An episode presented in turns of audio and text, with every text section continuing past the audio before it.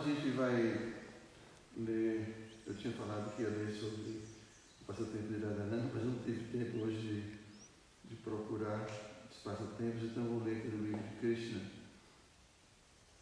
É o casamento de Krishna com Rukmini, que é muito interessante.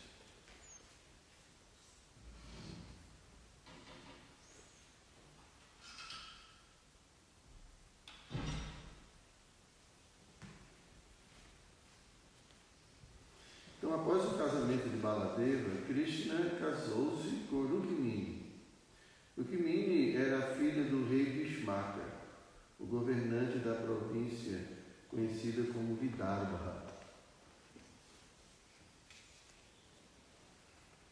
Só um minuto.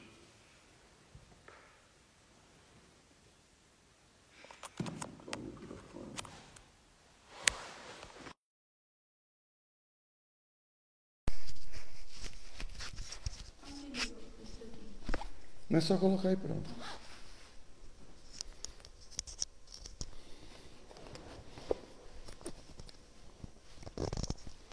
Então, assim como Krishna é a suprema personalidade de Deus, Vasudeva, da mesma forma Rukmini é a suprema deusa da fortuna, Mahalakshmi.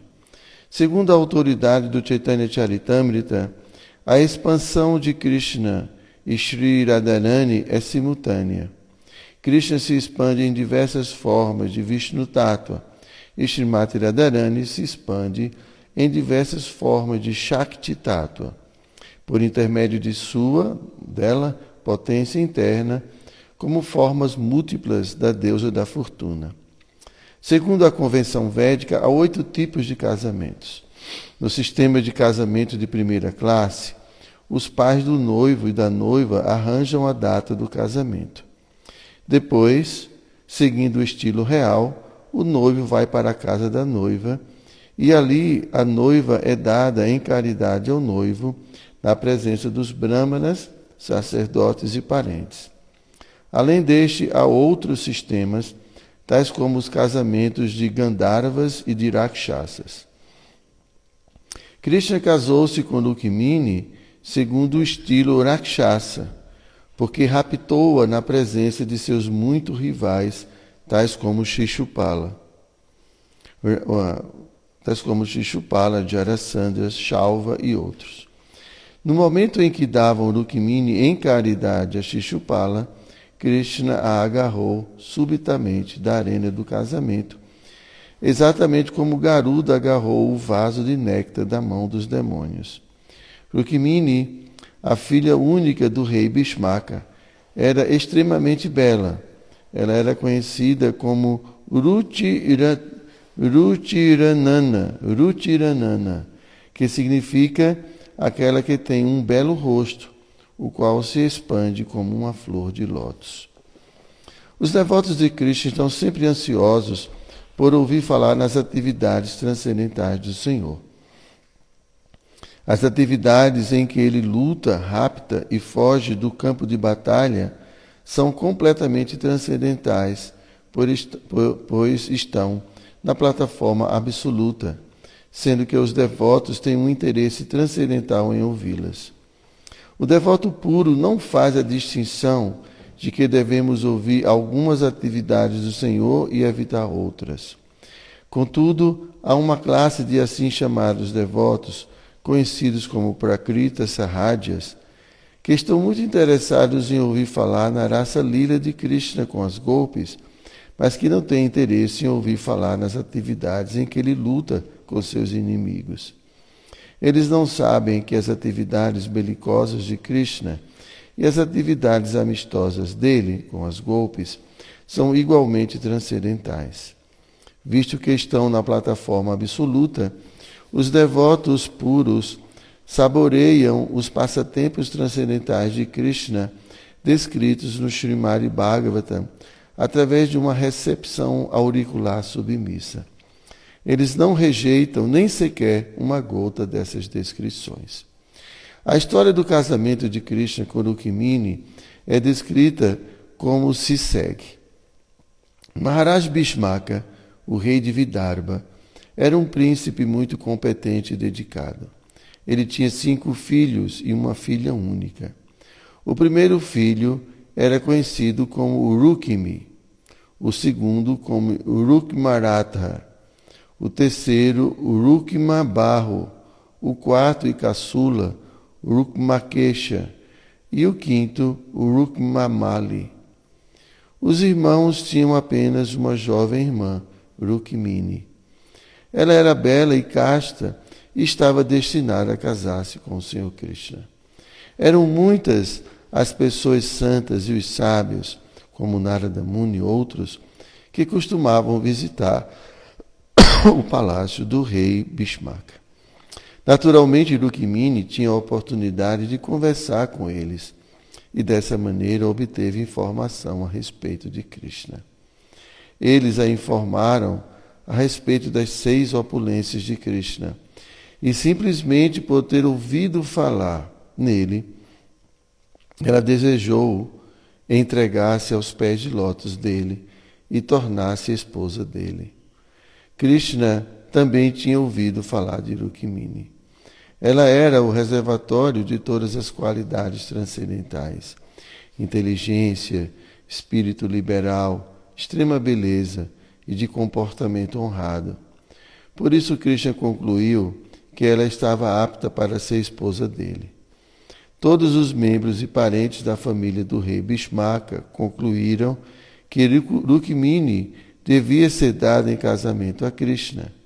Entretanto, Rukmini, o irmão mais velho dela, apesar do desejo dos outros, arranjou o casamento dela com Shishupala, um inimigo determinado de Krishna. Quando a bela Rukmini de olhos negros ouviu a decisão, ficou imediatamente muito taciturna.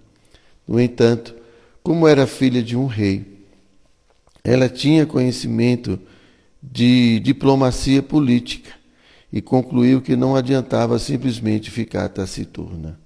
Era preciso tomar algumas medidas imediatamente.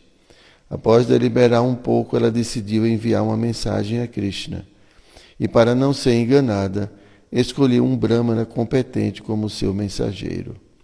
Um Brahmana competente, assim, é sempre veraz e é um devoto de Vishnu. O Brahmana foi mandado sem demora para Dwaraka. Chegando ao portão de Dwaraka, o Brahmana informou o porteiro de sua chegada ao que o porteiro conduziu ao lugar onde Krishna se encontrava, sentado num trono dourado. Como teve a oportunidade de ser o mensageiro de Rukmini, o Brahmana teve a fortuna de ver Krishna, a suprema personalidade de Deus, que é a causa original de todas as causas. Um Brahmana é o mestre espiritual de todas as divisões sociais. A fim de ensinar a todos a etiqueta védica, e de como respeitar um Brahmana, o Senhor Shri Krishna levantou-se imediatamente e ofereceu seu trono ao Brahmana.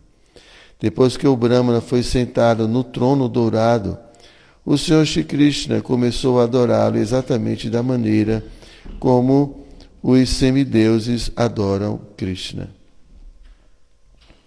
Dessa maneira, ele ensinou a todos que vale mais adorar o devoto dele do que ele mesmo.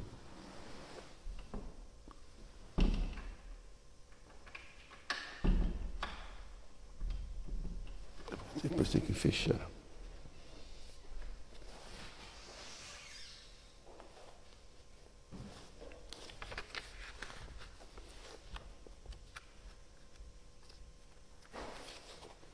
No devido tempo, o Brahmana tomou o seu banho aceitou suas refeições e descansou numa cama completamente ornada com seda macia. Enquanto o Brahmana descansava, o Senhor Shri Krishna aproximou-se dele silenciosamente e com grande respeito pôs as pernas do Brahmana sobre seu colo e começou a massageá-las. Dessa maneira, Krishna se apresentou ao Brahmana e disse: Meu querido Brahmana, Espero que você esteja executando os princípios religiosos sem nenhuma dificuldade e que sua mente esteja sempre em paz. No sistema social, diferentes classes de pessoas dedicam-se a diversas profissões e quando indagamos a respeito do bem-estar de uma determinada pessoa, devemos fazê-lo baseando-nos na ocupação dessa pessoa. Portanto, quando indagamos a respeito do bem-estar de um Brahmana, devemos formular as perguntas de acordo com a condição de vida dele, para que não o perturbemos. A base para nos tornarmos verazes, limpos, equilibrados, com autodomínio e tolerantes é que tenhamos uma mente pacífica. Se adquirimos conhecimento dessa maneira e sabemos como aplicá-lo na vida prática, convencemos-nos a respeito da verdade absoluta. O Brahmana sabia que Krishna é a suprema personalidade de Deus e, mesmo assim, aceitou o serviço respeitoso oferecido pelo Senhor por causa da convenção social védica. O Senhor Shri Krishna estava representando tal qual um ser humano. Como pertencia à divisão kshatriya do sistema social e como era um rapazinho, era dever dele mostrar respeito ao tal Brahmana. O Senhor Krishna continuou: Ó melhor de todos os Brahmanas, você deve permanecer sempre satisfeito, porque se um Brahmana estiver sempre satisfeito consigo mesmo, ele não desviará de seus deveres prescritos. E todos, especialmente os brahmanas, podem alcançar a mais elevada perfeição de todos os desejos se simplesmente mantêm-se fiéis a seus deveres prescritos. Mesmo que uma pessoa seja tão opulenta quanto Indra, o rei do céu, se não estiver satisfeita, ela tem inevitavelmente que transmigrar de um planeta para outro. Tal pessoa jamais pode ser feliz sob nenhuma circunstância. Mas se a mente de uma pessoa está satisfeita, tal pessoa pode ser feliz vivendo em qualquer parte, mesmo que seja privada de sua posição elevada. Esta instrução de Krishna dá ao Brahmana, que Krishna dá ao Brahmana, é muito significativa. O significado é que um Brahmana verdadeiro não deve se deixar perturbar em nenhuma situação. Os assim chamados Brahmanas desta atual era de Kali Yuga têm aceitado a abominável posição dos Shudras, ou inferiores aos Shudras, e ainda assim querem se fazer passar por Brahmanas competentes. Na realidade, um Brahmana competente mantém-se sempre fiel a seus próprios deveres e jamais aceita os deveres de um Shudra ou de qualquer ou de alguém inferior a um Shudra.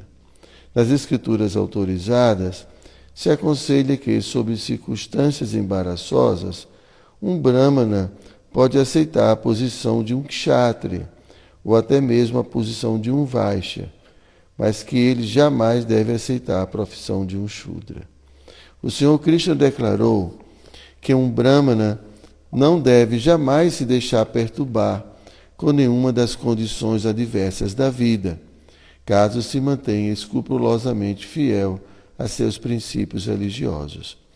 Em conclusão, o Senhor Shri Krishna disse: Ofereço minhas respeitosas reverências aos Brahmanas e Vaishnavas, porque os Brahmanas estão sempre satisfeitos com eles mesmos, e os Vaishnavas estão sempre ocupados das verdadeiras atividades beneficentes para a sociedade humana. Eles são os melhores amigos das pessoas em geral. Tanto os brahmanas quanto os Vaishnavas estão livres do falso egoísmo e vivem sempre num estado de espírito pacífico. Acenda essa luz aqui, essa aqui para mim. Então o Senhor Krishna desejou saber a respeito dos governantes kshatriyas que viviam no reino do Brahmana, e por isso perguntou se todos os cidadãos do reino eram felizes. Podemos julgar a competência de um reino ou de um rei pelo temperamento das pessoas que vivem no reino. Se elas são muito felizes em todos os aspectos, deve-se compreender que o rei é honesto e executa seus deveres corretamente. Krishna disse que o rei, em cujo reino os cidadãos são felizes, é muito querido para ele. Interessante, né?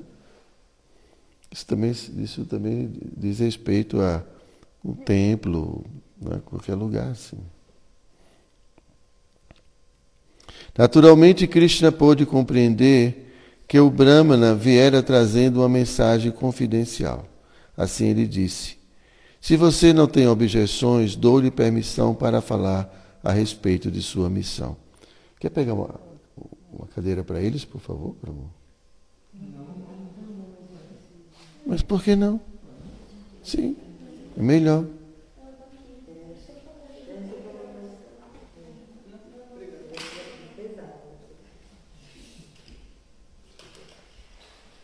mais confortável para vocês.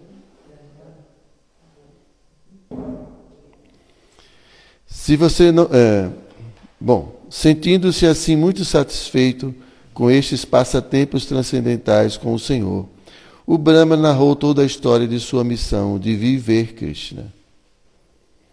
Ele tirou a carta de Rukmini, que Rukmini escrevera para Krishna e disse: Estas são as palavras da princesa Rukmini. Meu querido Krishna, ó infalível e super belo, qualquer ser humano que acontece de ouvir falar em sua forma em seus passatempos transcendentais, absorve imediatamente através dos ouvidos o seu nome e sua fama e as suas qualidades. Deste modo, todas as dores materiais dele abrandam e ele fixa sua forma no coração. Através deste amor transcendental que ele sente por você, ele sempre o vê dentro de si mesmo. E com este processo, todos os desejos dele são satisfeitos. Similarmente, ouvi falar em suas qualidades transcendentais. Pode ser que eu seja impudente por me exprimir tão diretamente, porém você me cativou e tomou meu coração. Talvez você suspeite que eu sou uma moça solteira, de idade jovem, e talvez duvide de minha firmeza de caráter. Porém, meu querido Mukunda, você é o leão supremo entre os seres humanos, a pessoa suprema entre as pessoas. Qualquer moça, mesmo que ainda não esteja fora de casa, ou qualquer mulher que talvez seja muito casta, desejaria casar-se com você, por se sentir cativada por seu caráter, conhecimento, opulência e posição sem precedentes. Sei que você é o esposo da deusa da fortuna e que você é muito amável com seus devotos. Por isso decidi tornar-me sua criada eterna. Meu querido Senhor, dedico minha vida e minha alma a seus pés de lótus. Aceito sua onipotência como meu esposo escolhido, e por isso peço-lhe que me aceite como sua esposa. Você é o poderoso Supremo, ó Senhor de olhos de lótus. Agora lhe pertenço. Se o chacal roubar aquilo que o leão gosta de comer, isso será ridículo. Por isso peço-lhe que tome conta de mim imediatamente, antes que eu seja levada por Xixupala ou outros príncipes como ele.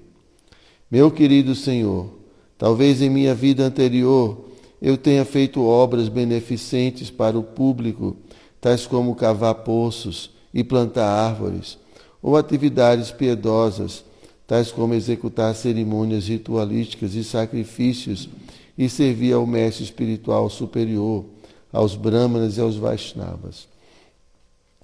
Talvez eu tenha satisfeito Narayana, a suprema personalidade de Deus, com essas atividades.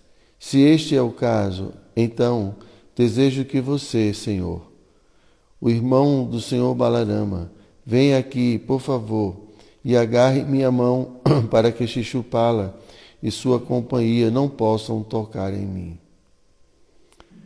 Já haviam determinado que Rukmini se casaria com Shishupala. Por isso ela sugeriu que Krishna raptasse para que isso se alterasse. Este tipo de casamento em que a moça é raptada à força é conhecida como Rakshasa e é praticado entre os kshatriyas, ou os administradores, os homens com espírito marcial. Como já haviam arrumado para que o casamento dela ocorresse no dia seguinte, Rukmini sugeriu que Krishna aparecesse ali incógnito para raptá-la e depois lutasse com Shishupala e os aliados deste, como por exemplo o rei de Magadha. Como sabia que ninguém podia conquistar Krishna e que ele certamente sairia vitorioso, ela o chamou de Adita, o inconquistável. Rukmini disse a Krishna que ele não se preocupasse com o fato de que talvez muitos dos membros da família dela, incluindo outras mulheres, fossem feridos ou até mesmo mortos se a luta ocorresse dentro do palácio. Assim como o rei de um país pensa em meios diplomáticos para atingir seu objetivo, similarmente Rukmini, que era filha de um rei, agiu com, com diplomacia para sugerir como se podia evitar esta matança desnecessária e indesejável. Ela explicou que antes de um casamento, a família dela costumava visitar o templo da deusa Durga, a deidade da família. A maioria dos reis kshatriyas eram Vaishnavas fiéis que adoravam o Senhor Vishnu na forma de Radha Krishna ou na forma de Lakshmi Narayana.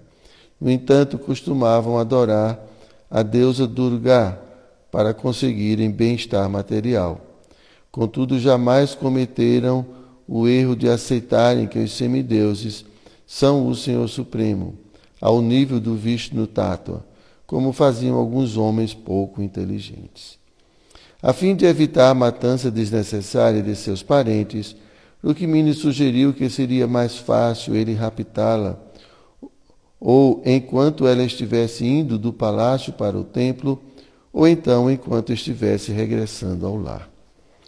Ela também explicou a Krishna a razão por que estava tão ansiosa por se casar com ele, muito embora devesse se casar com Shishupala, o qual também era competente, pois era filho de um grande rei. É, Rukmini disse que não achava ninguém superior a Krishna nem mesmo o Senhor Shiva, que é conhecido como Mahadeva, o maior de todos os semideuses. O Senhor Shiva também busca o prazer do Senhor Krishna para se libertar de seu enredamento na qualidade da ignorância dentro do mundo material. Apesar do fato do Senhor Shiva ser a maior de todas as grandes almas, Mahatmas, sobre sua cabeça ele mantém a água purificadora do Ganges, que emana de um orifício que existe neste universo material feito pelo dedo do pé do Senhor Vishnu. O Senhor Shiva está encarregado da qualidade material da ignorância e sempre medita no Senhor Vishnu para manter-se numa posição transcendental. Por isso, Rukmini sabia muito bem que não é fácil obter o favor de Krishna. Se até o Senhor Shiva tem que se purificar para esta finalidade, por certo que seria difícil para Rukmini, a qual era apenas a filha de um kshatriya. De um kshatriya.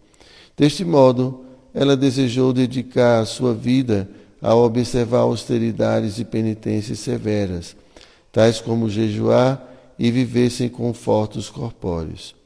Se não conseguisse obter o favor de Krishna nessa vida, por intermédio dessas atividades, ela estava pronta a fazer o mesmo vida após vida.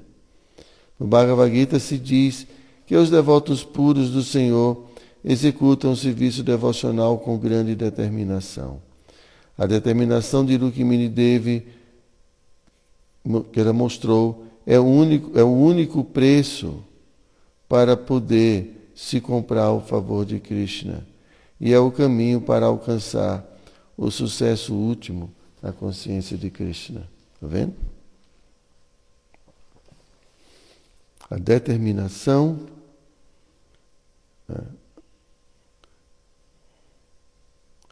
é, Diz que os devotos puros executam o serviço devocional com grande determinação.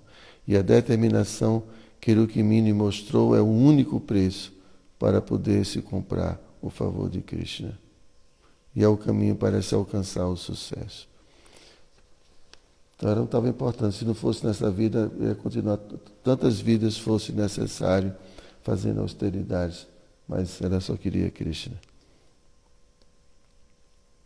Após explicar a declaração de Rukmini Devi a Krishna, o Brahmana disse: Meu querido Krishna, chefe da dinastia Yadu, trago-lhe esta mensagem confidencial de Rukmini, que agora se encontra diante de você para sua consideração.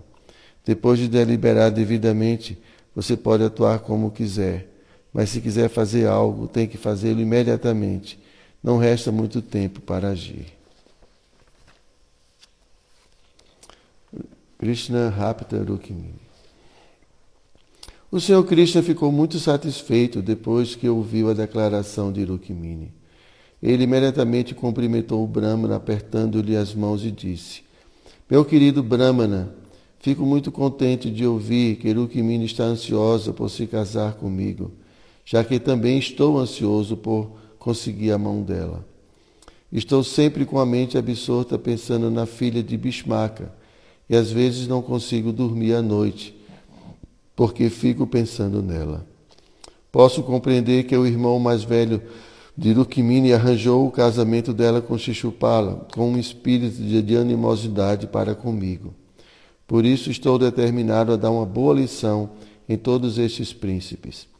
Assim como se extrai e se utiliza o fogo depois que se manipula a madeira comum, Similarmente, depois de eu cuidar destes príncipes demoníacos, tirarei Rukmini do meio deles, como extrairia o fogo. Ao ser informado da data específica do casamento de Rukmini, Krishna ficou ansioso por partir imediatamente. Ele pediu ao seu colcheiro Daruka que arriasse os cavalos para sua quadriga e se preparasse para ir ao reino de Vidarbha. Logo após ouvir esta ordem, o cocheiro trouxe os, os quatro cavalos especiais de Krishna. No Padma Purana faz-se menção dos nomes e das descrições desses cavalos. O primeiro, Shaivya, era esverdeado. O segundo, Sugriva, era pardacento como o gelo. O terceiro, Maghapuspa, tinha a cor de uma nuvem nova. E o último, Balahaka, tinha cor cinzenta. Quando os cavalos estavam atrelados e a quadriga pronta para a viagem, Krishna ajudou o Brahmana a subir e ofereceu-lhe um lugar para sentar-se ao lado dele. Eles partiram imediatamente de Dwarka e, dentro de uma noite, chegaram à província de Vidarbha. O reino de Dwarka está situado na parte ocidental da Índia, enquanto que Vidarbha está situada na parte setentrional. Uma distância de não menos que 1.500 quilômetros os separa, mas os cavalos eram tão rápidos que chegaram a seu destino, uma cidade conhecida como Kundina, dentro de uma noite, ou quando muito doze horas. O rei Bismarck não estava muito entusiasmado para dar a mão de sua filha Xixupala porém foi obrigado a aceitar a decisão do casamento por causa do apego afetuoso que sentia por seu filho mais velho, o qual o havia negociado o casamento. Por uma questão de dever, ele estava decorando a cidade para a cerimônia do casamento e estava atuando com grande seriedade para que a cerimônia resultasse exitosa. Em todas as ruas se esborrifou água e a cidade estava muito bem limpa. Uma vez que a Índia está situada na zona tropical, a atmosfera é sempre seca. Por causa disto, a poeira sempre se acumula nas ruas e estradas, de modo que pelo menos uma vez por dia deve-se borrifá-la com água, e em cidades grandes como Calcutá, pelo menos duas vezes.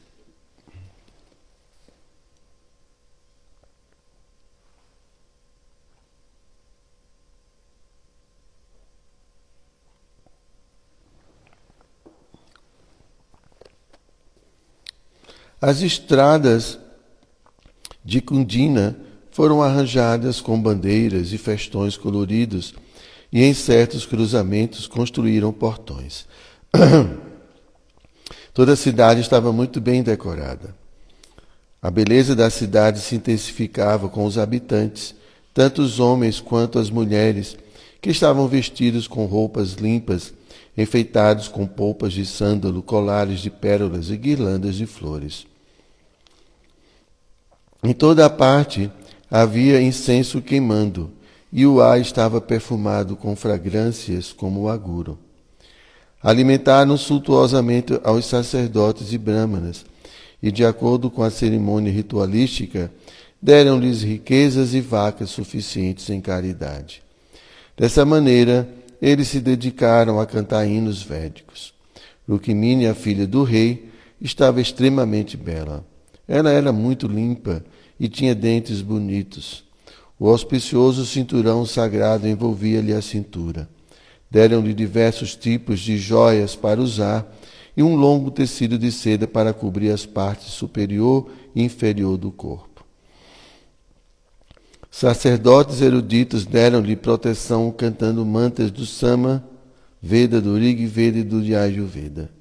Depois disso, eles cantaram mantras do Atharva Veda, e ofereceram oblações ao fogo para apaziguar as conjunções de mau agouro de diferentes estrelas.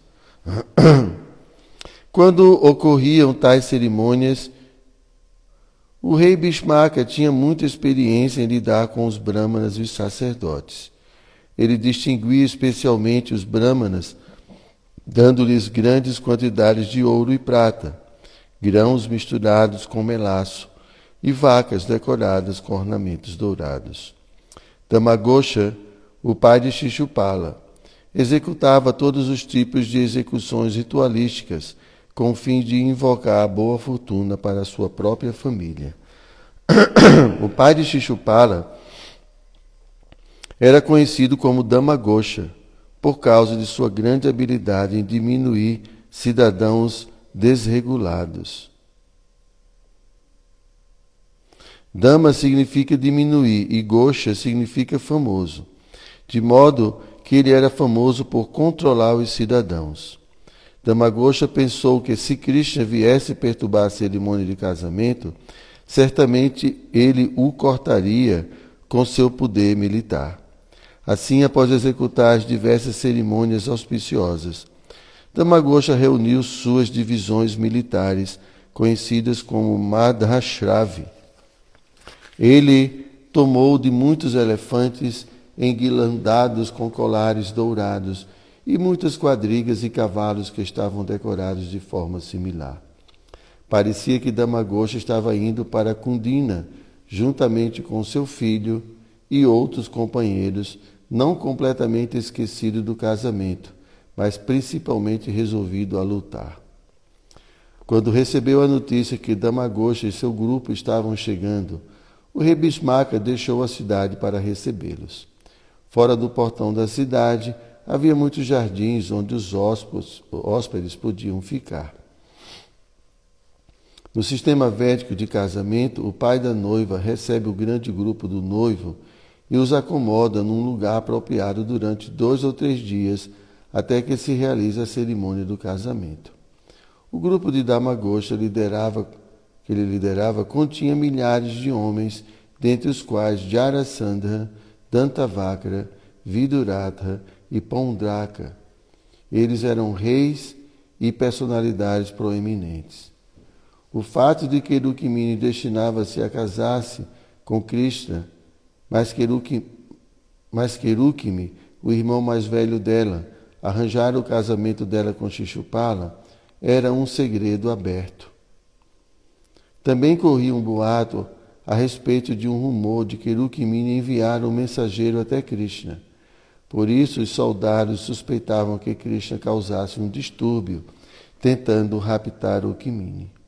Embora não estivessem despojados de medo, todos eles estavam preparados para enfrentar Krishna como uma boa luta, a fim de impedir que a moça fosse raptada. Sri Balarama recebera a notícia de que Krishna partira para Kundina, acompanhado unicamente por um Brahmana. Ele ouviu falar também que Shishupala estava lá, com um grande número de soldados. Suspeitando que iriam atacar Krishna, Balarama muniu-se com fortes divisões militares, quadrigas, infantarias, cavalos e elefantes, e chegou aos arredores de Kundina. Entre mentes, dentro do palácio, Rukmini esperava que Krishna chegasse, mas como nem ele nem o Brahmana que levara a mensagem dela aparecessem, ela se encheu de ansiedade e começou a pensar no quanto era infeliz. Entre hoje e o dia do meu casamento só resta uma noite, e ainda assim nem o Brahmana nem, nem Sundara regressaram. Não consigo descobrir nenhum motivo para isso. Como tivesse pouca esperança, ela pensou que talvez Krishna tivesse tido motivo para ficar insatisfeito e tivesse rejeitado sua boa proposta de casamento. Como resultado, talvez o Brahma tivesse ficado desapontado e não retornasse. Embora estivesse pensando em várias causas para a demora, a cada momento ela esperava que ambos chegassem. ok? Também a gente continua. Eu vou pedir para você cantar, tá certo? Eu preciso voltar para casa agora.